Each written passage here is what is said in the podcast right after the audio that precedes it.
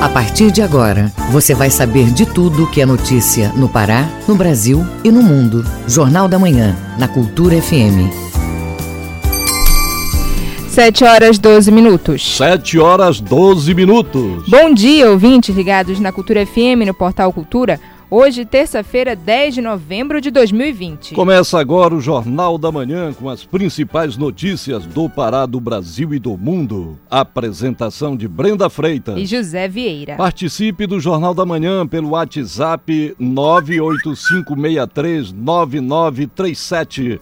Mande mensagens de áudio e informações do trânsito. Repetindo o WhatsApp 98563 9937. Confira os destaques da edição de hoje. Agências da ONU e COSEMES Pará reforçam o atendimento em saúde da mulher no Marajó. Inflação de Belém é a segunda maior do Brasil. Especialista dá dicas para evitar danos provocados por apagões em aparelhos eletrônicos. Comunidade acadêmica teme retorno das aulas em universidades públicas por causa da pandemia. Pré-Amada Secult celebra Consciência Negra. Tem também as notícias do esporte. Paysandu desfalcado de quatro jogadores no próximo jogo. Hoje a bola rola pelo Parazão Feminino. E ainda nesta edição, o Ministério Público Eleitoral apoia a campanha pelo voto cidadão. Cartilha sobre saneamento básico orienta candidatos nestas eleições. E o preço da cesta básica dos paraenses volta a subir pelo terceiro mês consecutivo. Essas e outras notícias agora no Jornal da Manhã. 7 horas 13 minutos. 7 e 13. O Pará é notícia. Fundo de População da ONU, em parceria com o Conselho de Secretarias Municipais de Saúde do Pará, vai permitir que mulheres da região do Marajó possam seguir com atenção em saúde durante a pandemia. As ações devem focar no atendimento materno-infantil e em saúde reprodutiva. As informações com a repórter Joana Cláudia Mello. A região do Marajó, no Pará, é uma das mais impactadas com a crise gerada pela pandemia do coronavírus. Para ajudar a promover a saúde de mulheres no arquipélago do Marajó, um termo de cooperação foi assinado entre o Fundo de População da ONU e o Conselho de Secretarias Municipais de Saúde do Pará, que vai garantir o reforço profissional especializado em ginecologia e obstetrícia, explica o presidente do COSEMES Pará, Charles Tocantins. Nesse termo previa a questão da qualificação, desenvolvimento de estudos e de cooperação que beneficiasse as usuárias, sobretudo as usuárias e crianças crianças relacionadas aos problemas de saúde da mulher, da criança, saúde reprodutiva no estado do Pará. Um dos critérios de escolha dos municípios marajoaras foi o baixo índice de desenvolvimento humano, o IDH. Na lista estão cidades como Afuá, Anajás, Bagre, Breves, Melgaço, Salvaterra e Santa Cruz do Arari. De acordo com o presidente do COSEMES Pará, Charles Tocantins, a parceria incentiva atividades de pré-natal, promovendo cuidados com gestantes por meio de telemedicina. A ideia então era propor e dizer para as mulheres em cada uma das, dos municípios que receberam que viesse ao posto de saúde, que viesse fazer seu pré-natal e receberia como incentivo esse kit de dignidade. Elegemos seis municípios e a gente elencou como principal região a ser contemplada nesse termo de cooperação no primeiro momento os municípios da Ilha do Marajó ou do arquipélago do Marajó. Então, como a gente não tinha condições de fazer momentos presenciais, abrimos uma série de atividades por webconferência que discutia questões relacionadas à saúde. É, em seguida, a instituição fez um pleito e o que foi imediatamente atendido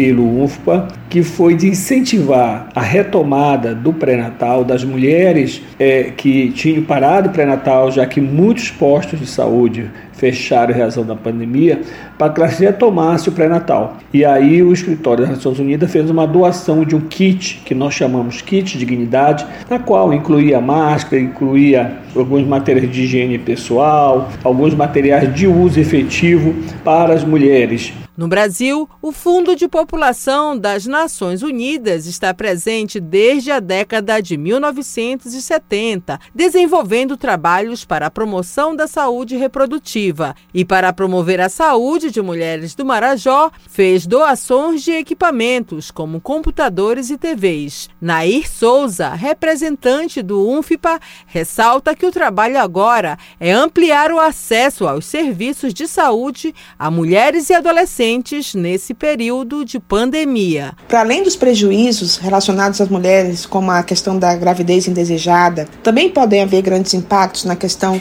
do pré-natal, o que pode ocasionar o aumento da mortalidade materna por causas evitáveis. E é isso que motiva o UNFPA a apoiar o COSEMES Pará. Ações como a compra de equipamentos para os serviços de telemedicina, em que cerca de 80 mil mulheres serão beneficiadas. É preciso enfatizar que os direitos reprodutivos das mulheres precisam ser salvaguardados. Os serviços de saúde reprodutiva têm que ser mantidos, os insumos têm que chegar aos seus destinatários e as mais vulneráveis têm que ser protegidas e apoiadas. Joana Cláudia Melo, Rede Cultura de Rádio.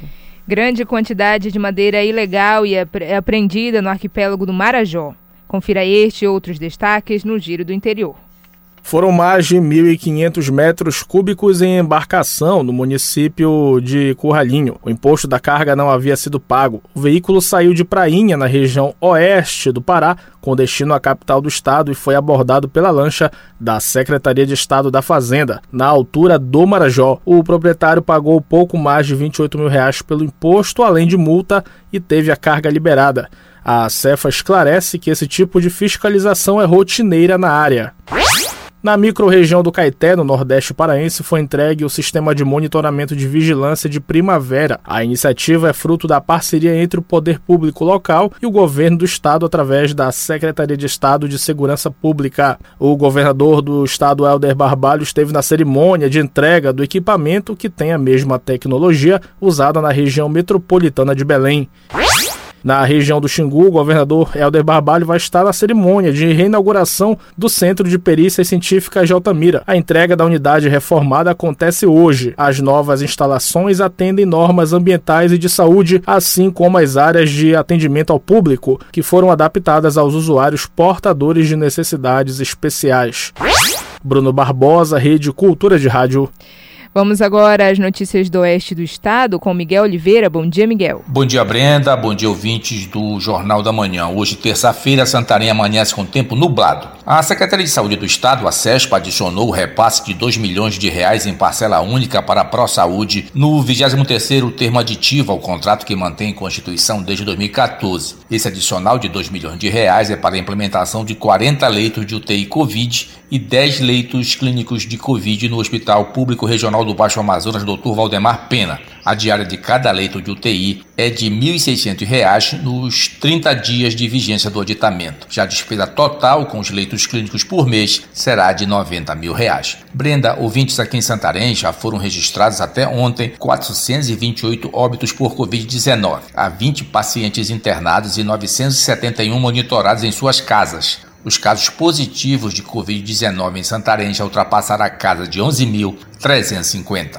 Eleições de 2020. O Tribunal Regional Eleitoral derrubou decisão do juiz eleitoral que negou registro a apenas um dos oito candidatos a prefeito de Santarém. Agora, os oito candidatos estão aptos a concorrer nas eleições de domingo. Dos 482 pedidos de registro de candidatos a vereador, 12 foram indeferidos e outros 18 foram indeferidos ainda aguardam julgamento de recursos. Santarém tem mais de 200 mil eleitores e é um dos três municípios do estado onde a disputa para prefeito pode ser decidida em segundo turno. O governador Helder Barbalho assina hoje a ordem de serviço para início da pavimentação da rodovia Transuruará. São quatro lotes que totalizam 190 quilômetros de asfaltamento. A rodovia liga a BR-230, a Transamazônica, até a hidrelétrica de Curuaúna, na rodovia estadual PA-270. No final da tarde de hoje, o governador Helder Barbalho inaugura o terminal hidroviário de Curuá. De Santarém, Miguel Oliveira, Rede Cultura de Rádio.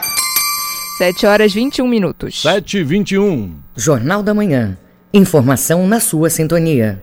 Os apagões ou súbitas interrupções no fornecimento de energia elétrica podem danificar equipamentos eletroeletrônicos e causar prejuízos aos consumidores. O repórter Felipe Feitosa conversou com um especialista que orienta a população com procedimentos de segurança. Acompanhe na reportagem. Nos últimos dias, a população nacional se volta para a situação provocada pela falta de energia no Amapá depois de um incêndio em uma subestação na capital, Macapá. A falta repentina da energia elétrica, sob qualquer circunstância, coloca em risco os equipamentos elétricos, como destaca o engenheiro eletrônico Claudinei Monteiro. Quando a energia volta em um nível muito maior, né, numa tensão maior do que o, o, o especificado, porque isso pode acontecer no momento em que, é, que há o restabelecimento da energia elétrica após um blackout. E aí, eh, em vez de vir 115 ou 220, pode vir uma tensão maior que acaba danificando os equipamentos elétricos. Nesta terça completa uma semana e a energia elétrica ainda não foi totalmente restabelecida na Amapá. A moradora de Macapá, Rafaela Damasceno,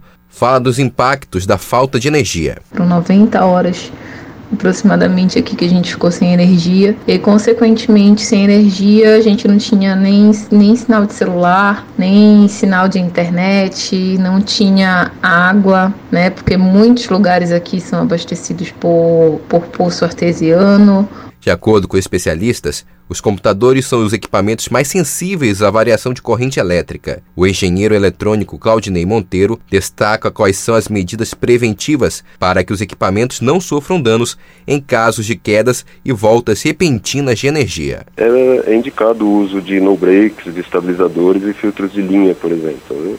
Esses produtos eles protegem é, sobre tensão, contra sobretensão na rede, que seriam tensões altas, é, aqueles picos que ocorrem também com raios costumam é, produzir esses picos de tensão que poderiam danificar equipamentos. De acordo com a Agência Nacional de Energia Elétrica, ANEEL, o consumidor tem direito a ressarcimento de valores junto à concessionária de luz, caso tenha um equipamento danificado por falha no serviço. Felipe Feitosa, Rede Cultura de Rádio. 7 horas 23 minutos. 7 e 23. Ouça a seguir no Jornal da Manhã. O custo da cesta básica dos paraenses pelo terceiro mês consecutivo voltou a subir. Cultura FM, aqui você ouve primeiro. A gente volta já. Estamos apresentando Jornal da Manhã. Minuto da Justiça. Pessoal isso é mim não. Olha, eu vim falar para vocês da Semana da Conciliação. É, vai ter. Vai se resolver para mais de 300 processos. É, você pode participar disso. É, tenha na área da, de alimento, de divórcio, de desquite, de um tudo. Problema no banco, problema no carro, problema na oficina, problema com imposto de renda, um tudo, um tipo de imposto. Você pode estar tá participando, procurando os fóruns, procurando os juizados especiais, procurando as varas, participando desta grande semana da conciliação. Vamos conciliar, pessoal. Vamos conciliar que é melhor. Meu nome é Paminondas e este é o programa Escuta Mano Meu Recado, do Tribunal de Justiça do Estado do Pará.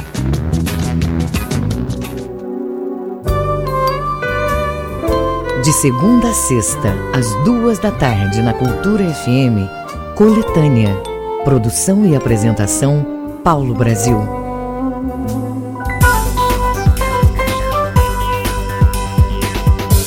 Voltamos a apresentar Jornal da Manhã. Previsão do tempo. De acordo com o Instituto Nacional de Pesquisas Espaciais, o INPE, no Baixo Amazonas e Calha Norte, terça-feira de sol com nuvens aumentando, pode chover forte com trovoadas em pontos isolados da região a qualquer hora do dia. Mínima de 25 e máxima de 33 graus em Almeirim. No Marajó região das ilhas, o sol aparece entre nuvens. Pode chover forte e com trovoadas em pontos isolados da região a qualquer hora do dia. Mínima de 22 e máxima de 31 graus em breves. Na mesma região metropolitana de Belém, nuvens variando durante todo o período. Pode ocorrer chuvas localizadas fortes e com trovoadas a qualquer hora do dia. Mínima de 24 e máxima de 34 graus em Santa Isabel do Pará. 7 horas 26 minutos. 7 e 26. Fique sabendo primeiro, Jornal da Manhã, aqui na Cultura FM. Viva com saúde! Lipedem, lipedema é uma doença de difícil diagnóstico e que pode ser confundida com a obesidade. Um estudo de observação da doença realizado no Brasil analisou mais de 100 mulheres e os resultados da pesquisa você acompanha na reportagem de Isidoro Calixto. A doença grave e progressiva é confundida com a obesidade. O estudo revelou que 94% das pacientes ouvidas disseram ter limitação física e impacto psicossocial devido à doença. Lipedema é um tumor de gordura que provoca dor e deixa mulheres com pernas e braços grossos grossos e desproporcionais, além de joelhos sem contorno, como explica o médico Fábio Kamamoto. Acredita-se que a causa da doença é a exposição aos hormônios femininos, ou seja, ao estrógeno e à progesterona. Por isso, as pacientes referem o início dos sintomas após a puberdade, após o uso de anticoncepcionais, após tratamentos para engravidar e após as gestações. Ele é caracterizado por uma gordura que dói, as pacientes referem dor à palpação, referem peso, referem queimação nessa região. Cerca de 10% das mulheres em todo o mundo têm a doença e a grande maioria não sabe. Pode ser por causa da falta de informação e até por desconhecimento da classe médica que faz o diagnóstico errado. A universitária Helena Martins tem lipedema. Ela fala que só descobriu o problema depois que buscou ajuda de um especialista. Descobri um exame que chama linfocintilografia, que na época eu não cheguei a fazer, mas foi pesquisando esse exame que eu encontrei a palavra lipedema e a partir dessas pesquisas que eu fiz eu encontrei o Dr. Fábio, então eu fui até São Paulo para ter o meu diagnóstico. O estudo observacional da doença analisou 106 mulheres, tendo como base um questionário aplicado às pacientes, com questões cujo objetivo foi analisar a trajetória terapêutica enfrentada por elas. A doença, que deverá ser incluída no próximo Código Internacional de Doenças apenas em 2022, ainda é mal diagnosticada, não somente no Brasil, mas mundialmente. O Dr. Fábio Kamamoto comenta: O lipedema se diferencia da obesidade porque, apesar de ser caracterizada por um acúmulo de gordura também. Essa gordura na obesidade não causa dor, não tem facilidade de hematomas. Ou seja, o lipedema faz parte de um grupo de doenças que a gente chama de lipodistrofia. Em 2019 foi criada aqui no Brasil a Associação Brasileira de Pacientes com Lipedema, a Abrali, que tenta agregar seus pacientes em torno desse diagnóstico e luta para que haja direito ao tratamento pelo SUS e direito ao tratamento pelos convênios. Além disso, existe um portal chamado Lipedema Brasil, com diversas informações a respeito do diagnóstico e de tratamento desta doença. Ainda segundo o estudo brasileiro, apesar de grande parte das mulheres apresentarem um peso normal, o tumor de gordura chamado lipedema foi confundido com a obesidade em 75% das pacientes. Isidoro Calixto, Rede Cultura de Rádio. Você está ouvindo Jornal da Manhã. As promoções Black Friday estão chegando e nessa hora é bom ficar de olho nas armadilhas das promoções da época, como vendas casadas e cobranças abusivas. É o que você confere agora na coluna Direitos do Cidadão com o professor advogado e especialista em direito do consumidor, Paulo Barradas.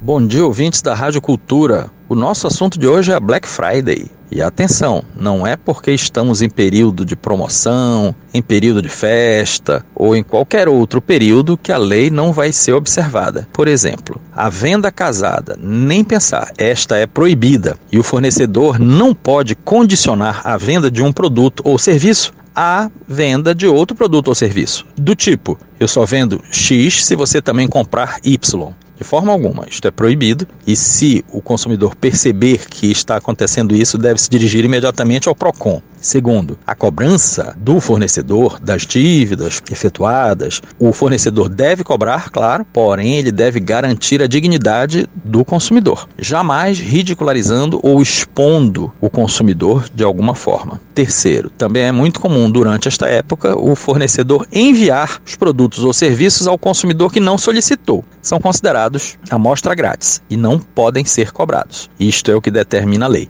Muito cuidado com os cartões de crédito, porque para usar usar o cartão de crédito, tem que solicitar uma autorização, tem que conceder, telefonar para a central e dizer que deseja usar aquele cartão de crédito. Aí já manifesta a sua vontade em adquirir aquele produto, ou seja, aí já fica passível de pagamento. Mas, caso contrário, os demais produtos ou serviços que o consumidor não precise dar o ok são todos amostra grátis. E por fim, o fornecedor ele não pode, sob o argumento de que acabou seu estoque, ou de que tem pouco, ou de que não chegou ainda, negar a demanda do consumidor exatamente na medida que o consumidor se propõe a pagar conforme a propaganda. Assim, essa história de não, nosso estoque já acabou. E o consumidor sabe, está vendo que ele continua vendendo para outras pessoas, ou seja, ainda tem em estoque, deve imediatamente acionar a Delegacia de Crimes contra o Consumidor, que vai se dirigir até o estabelecimento e vai obrigar o fornecedor a abrir os seus estoques, comprovando que não tem efetivamente mais disponível para entrega naquele momento para o seu consumidor. Então, desta forma, todas as garantias da lei, durante a Black Friday, durante o Natal, durante o Dia dos Pais, Dia das Mães, em qualquer época, a lei continua íntegra, sem nenhum arranhãozinho. Está valendo tudo que está na lei. Consumidor, se você for assediado por alguma prática proibida dessa, imediatamente procure a rede de proteção, que são os PROCONs, são as delegacias de crime contra o consumidor e até o juizado, se for o caso. Eu sou o professor Paulo Barradas para a Rádio Cultura FM. 7 horas 32 minutos. 7 e 32 Jornal da Manhã. Você é o primeiro a saber. O Mundo é Notícia. Ouça agora o que é destaque no mundo no Giro Internacional. Informações com Ana Tereza Brasil. O ex-presidente da Bolívia, Evo Morales, voltou nesta segunda-feira ao país natal após ficar cerca de um ano em exílio depois de renunciar ao cargo por pressões recebidas a partir de um golpe de Estado. Morales veio da Argentina junto com o ex-vice Álvaro Garcia Lineira e vários dos antigos ministros de governo. Ele atravessou atravessou a fronteira na cidade de Vilaçon, onde um grande número de pessoas o aguardava. O ex-presidente retorna um dia depois da posse de Luiz Arce, do partido Movimento ao Socialismo, que volta ao poder depois do governo interino de Jeanine Anhes como novo mandatário da Bolívia. Informações da agência F. A equipe de campanha do presidente dos Estados Unidos, Donald Trump, ingressou com uma ação judicial em um tribunal federal da Pensilvânia em que pede que as autoridades eleitorais do estado sejam impedidas de confirmar a vitória de Joe Biden no estado. A ação alega que o sistema de votação por correspondência da Pensilvânia faltou com todos os padrões de transparência que foram disponibilizados aos eleitores presenciais. A equipe de campanha de Trump e os republicanos abriram diversos processos por alegadas irregularidades eleitorais. Juízes já rejeitaram casos na Geórgia e em Michigan. Informações da agência Reuters.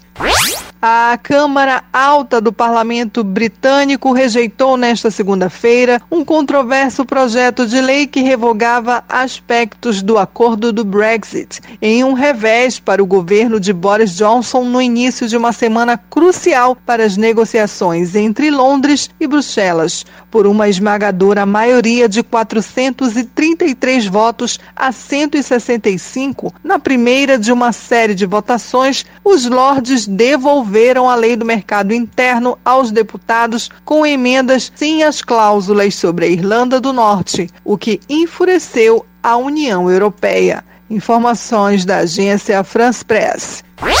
Ana Tereza Brasil para a Rede Cultura de Rádio. 7 horas e 35 minutos. 7 e 35 O trânsito na cidade. Informações do trânsito com o repórter João Paulo Seabra. Bom dia, João. Olá, bom dia Vieira, Brenda e ouvintes do Jornal da Manhã. De acordo com as câmeras do CIOP, a Avenida Augusto Montenegro tem um trânsito moderado no quilômetro 9, com fluxo sobretudo no sentido Icoraci. Na Avenida Almirante Barroso, o trânsito segue dentro da normalidade para o horário, sem pontos de lentidão nos dois sentidos da via, tendo como referência o cruzamento com a Avenida Júlio César. Na João Paulo II, com a perimetral, o trânsito segue fluindo com alguns momentos de moderado. E a partir de hoje, o desvio provisório na altura do quilômetro 10 da BR-316 volta a ser feito no sentido Marituba-Belém. Esse desvio foi é, desativado no dia 17 de setembro. E agora o trânsito nesse trecho será desviado novamente à direita e esse desvio é para as obras de revitalização da rodovia. É com vocês aí no estúdio, Vieira e Brenda, João Paulo Seabra para a Rede Cultura de Rádio. Obrigada, João. Bom dia. 7 horas 36 minutos. 7 e 36 Ouça a seguir no Jornal da Manhã. Paysandu desfalcado de quatro jogadores no jogo do dia 16. É daqui a pouco aqui na Cultura FM. Não saia daí, a gente volta já. Estamos apresentando Jornal da Manhã. ZYD 233, 93,7 MHz. Rádio Cultura FM, uma emissora da Rede Cultura de Comunicação. Fundação Paraense de Rádio Difusão, Rua dos Pariquis, 3318. Base operacional, Avenida Almirante Barroso, 735, Belém, Pará, Amazônia, Brasil. Voltamos a apresentar Jornal da Manhã. Tábuas de marés. De acordo com o Instituto Nacional de Pesquisas Espaciais, o INPE, em Salinas, Marudá e Algodual, a maré está enchendo e atinge a pré-mar a 1h25 da tarde. A maré baixa está prevista às 6h10 da noite. Na ilha de Mosqueira, a maré está vazando, com baixa mar prevista a 1h20 da tarde. A maré cheia acontece às 5 para as 7 da noite. No Porto de Belém, a maré está vazando, chegando ao seu nível mais baixo às 10 para as 2 da tarde. A maré alta vai acontecer às 7 e 15 da noite. No porto de Vila do Conde, em Barcarena, a maré está vazando e atinge seu nível mínimo às 2h25 da tarde. A maré alta está prevista às 20 para as 8 da noite. No Trapiche de Breves, na Ilha do Marajó, a maré está vazando e estará na baixa mar às 8 e 5 da manhã. A maré alta vai acontecer às 1 e meia da tarde. 7 horas 38 minutos. 7 e 38 Esporte. Paysandu desfalcado de quatro jogadores no jogo do dia 16. Hoje a bola rola pelo Parazão Feminino. Detalhes do esporte com Alexandre Santos. E nós começamos com o amadorismo. Federação de Ciclismo também anuncia a eleição para este ano. Entenda com Manuel dos Santos Alves. Mais uma Federação de Esporte Amador do Pará anuncia que vai promover eleições ainda em 2020. Agora é a Federação Paraense de Ciclismo e o presidente Rubens Ferreira já anunciou que não vai ser candidato à reeleição. A ideia dele é promover essas eleições ainda no mês de dezembro. As outras federações que estão com eleições previstas ainda para esta temporada, Federação de Futsal e a Federação de Vôlei. No futsal, o presidente Paulo José não pode mais ser candidato e os pré-candidatos são Davi Leal, diretor técnico, e Paulo Márcio Cecim, vice-presidente. E na Federação de Vôlei, Hugo Montenegro, atual presidente, já anunciou que vai ser candidato à reeleição. E o vice-presidente Rui Castro também já disse que vai ser candidato. As eleições na Federação de Vôlei e Federação de Futsal ainda não têm datas definidas, mas a previsão é para que sejam no mês de dezembro. Manuel Alves, para a Rede Cultura de Rádio. Hoje, a última rodada das semifinais do Campeonato Paraense de Futebol Feminino. Logo mais, às três da tarde no Seju, Remo e Esmac, Paysandu e Cabanos. Depois da rodada, teremos a definição dos dois melhores que farão a final dia 18 deste mês, quando conheceremos o campeão feminino. Campeonato Paraense a segundinha. Ontem uma partida no Seju. A estreia do São Francisco goleada 4 a 0 sobre o Vênus. Hoje teremos no Rosenão às três e meia da tarde Atlético Paraense e Cametá. Amanhã, o complemento da rodada com Vila Rica e Paraense, às nove e meia da manhã no Seju. Arbitragem para os jogos da Série D, décima segunda rodada. Nesta sexta-feira, Gi Paraná e Independente às quatro da tarde, Estádio Biancão. Direção de Luciano Luiz Castro Silva, ele é de Pernambuco. Sábado às quatro da tarde, Estádio da Colina, Farte Clube e Bragantino, apito Elder Brasileiro de Aquino, ele é de Alagoas. Arbitragem para a 15 quinta rodada da da Série C. Nesta sexta-feira, dia 13, às 8 horas da noite, no Mangueirão, Remo e Santa Cruz, direção de Rafael Martins Sá, ele é do Rio de Janeiro. Segunda-feira, dia 16, às 8 da noite, em São Luís do Maranhão, Imperatriz e Paysandu, com João Enio Sobral, também do Rio de Janeiro. No Baenão, o Remo vice-líder do Grupo A com 26 pontos, treina para receber nesta sexta-feira o líder Santa Cruz em Belém do Pará. Na Cruzu, o time bicolor treina para o próximo jogo. Hoje o Papão está no G4, 19 pontos, vai jogar fora de casa na próxima segunda-feira lá no Frei Epifânio, enfrenta o Lanterninha Imperatriz, sem quatro jogadores. Bruno Colasso, Micael e Perema, todos suspensos com três cartões amarelos, além do atacante Vinícius Leite, que vai jogar no Havaí de Santa Catarina. Alexandre Santos, para a Rede Cultura de Rádio. 7 horas e 42 minutos. 7 e 42. Fique sabendo primeiro, Jornal da Manhã, aqui na Cultura FM. Educação. O retorno das atividades divide opiniões entre a comunidade acadêmica. Vamos saber com a repórter Joana Cláudia Melo como professores e alunos veem a possibilidade de voltar às aulas presenciais nesse período de pandemia. Acompanhe na reportagem. A retomada das aulas nas instituições públicas de ensino superior da capital deve ocorrer de forma gradual, já que alguns profissionais já retomaram as atividades presenciais. Mas, na opinião da professora Ana Lúcia Prado, a volta às aulas presencial para os estudantes da Universidade Federal do Pará ainda gera um certo temor por causa da pandemia da Covid-19. Neste momento, não temos condições de oferecer segurança 100% para toda a comunidade acadêmica, tanto estudantes, professores e professoras, técnicos, porque vivemos ainda a pandemia. E mesmo que a gente ofereça as condições sanitárias adequadas, não podemos esquecer que as pessoas se deslocam para a universidade por transporte público na grande maioria.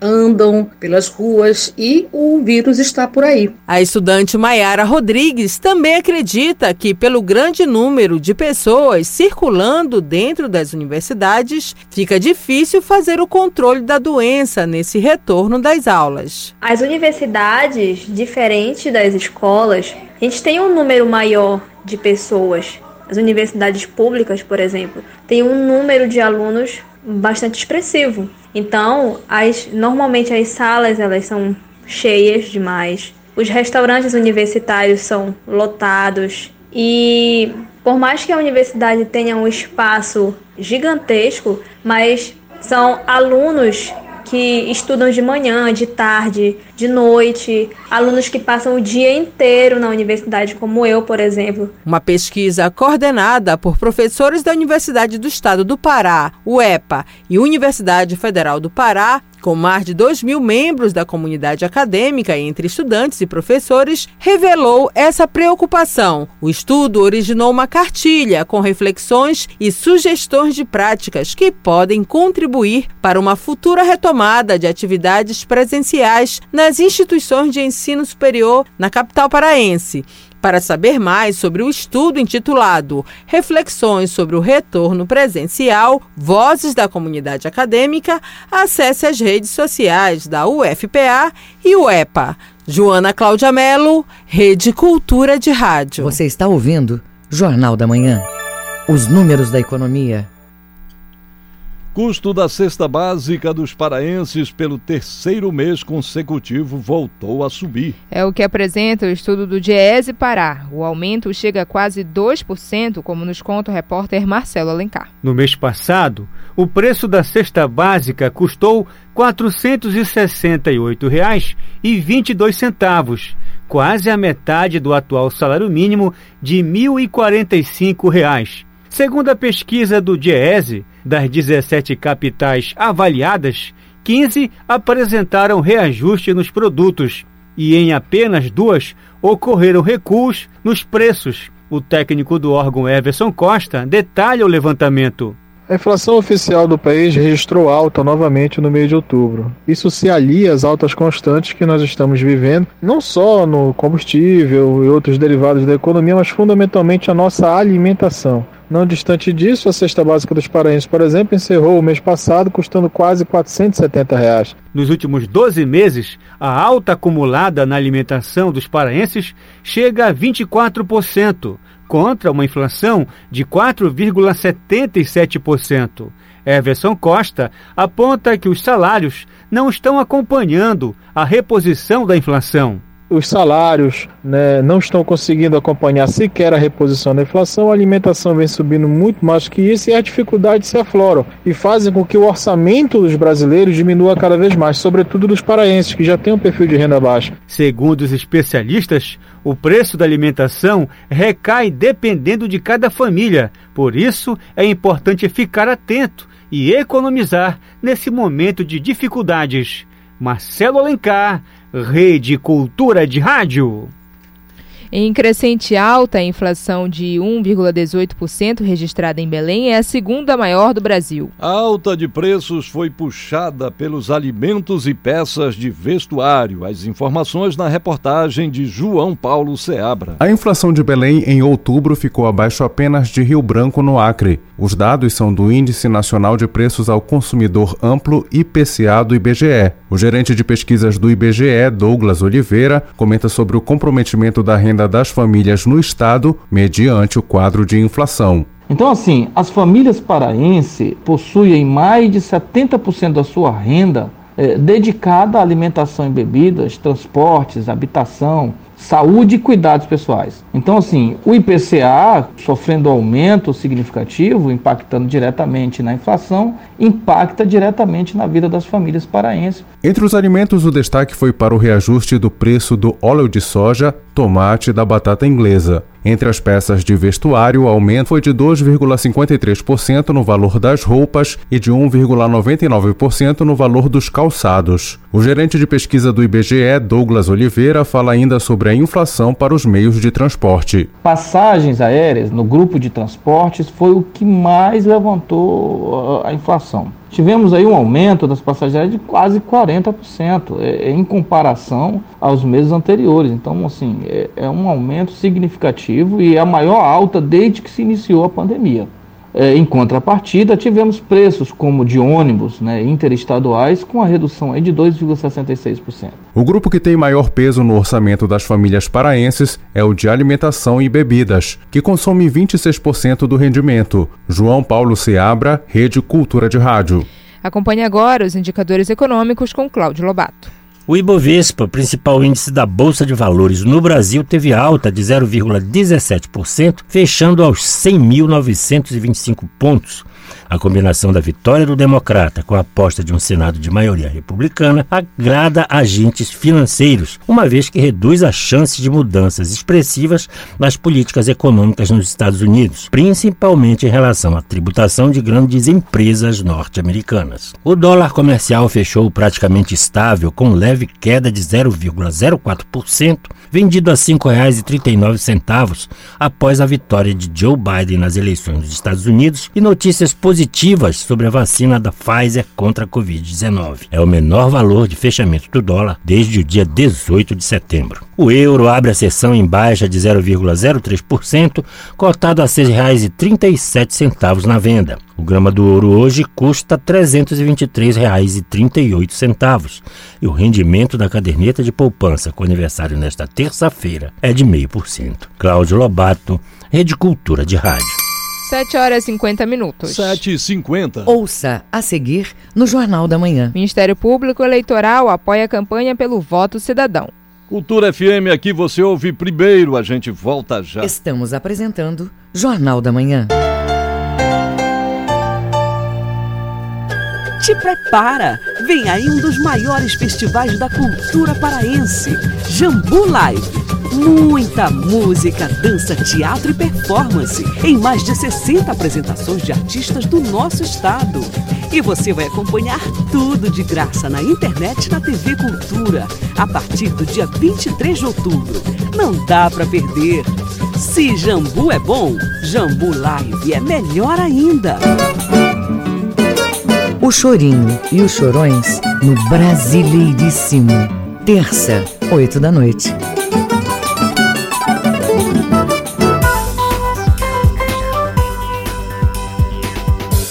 Voltamos a apresentar Jornal da Manhã. Previsão do tempo. De acordo com o Instituto Nacional de Pesquisas Espaciais, o INPE, no nordeste do Pará, a terça-feira amanhece com sol entre nuvens variando. Pode chover forte com trovadas a qualquer hora do dia em pontos isolados da região. Mínima de 27, máxima de 32 graus em Colares. No sudoeste do estado, manhã de sol com nuvens aumentando. Podem ocorrer chuvas localizadas, fortes e com trovoadas a qualquer hora do dia. Mínima de 21 e máxima de 33 graus em Altamira. No sudeste paraense, terça-feira inteira com nuvens variando, ocasionando pancadas isoladas, fortes e com trovoadas a qualquer hora do dia. Mínima de 23 e máxima de 32 graus em São Domingos do Araguaia. 7 horas e 52 minutos. 7 e 52. Jornal da Manhã. Você é o primeiro a saber. Política. Presidente do Senado, Davi Alcolumbre, sugere cassação de concessionária responsável pela subestação de energia que pegou fogo, causando um apagão no estado do Amapá. Confira na reportagem de Agatha Gonzaga, da agência Rádio Web. O presidente do Senado, Davi Alcolumbre, do Democratas do Amapá, e o ministro de Minas e Energia, Bento Albuquerque, desembarcaram em Brasília na manhã desta segunda-feira para se reunir com o presidente Jair Bolsonaro no Palácio do Planalto e tratar do apagão no Amapá. O senador e o ministro passaram um fim de semana no estado para apurar a situação de falta de energia, que chega ao sétimo dia consecutivo.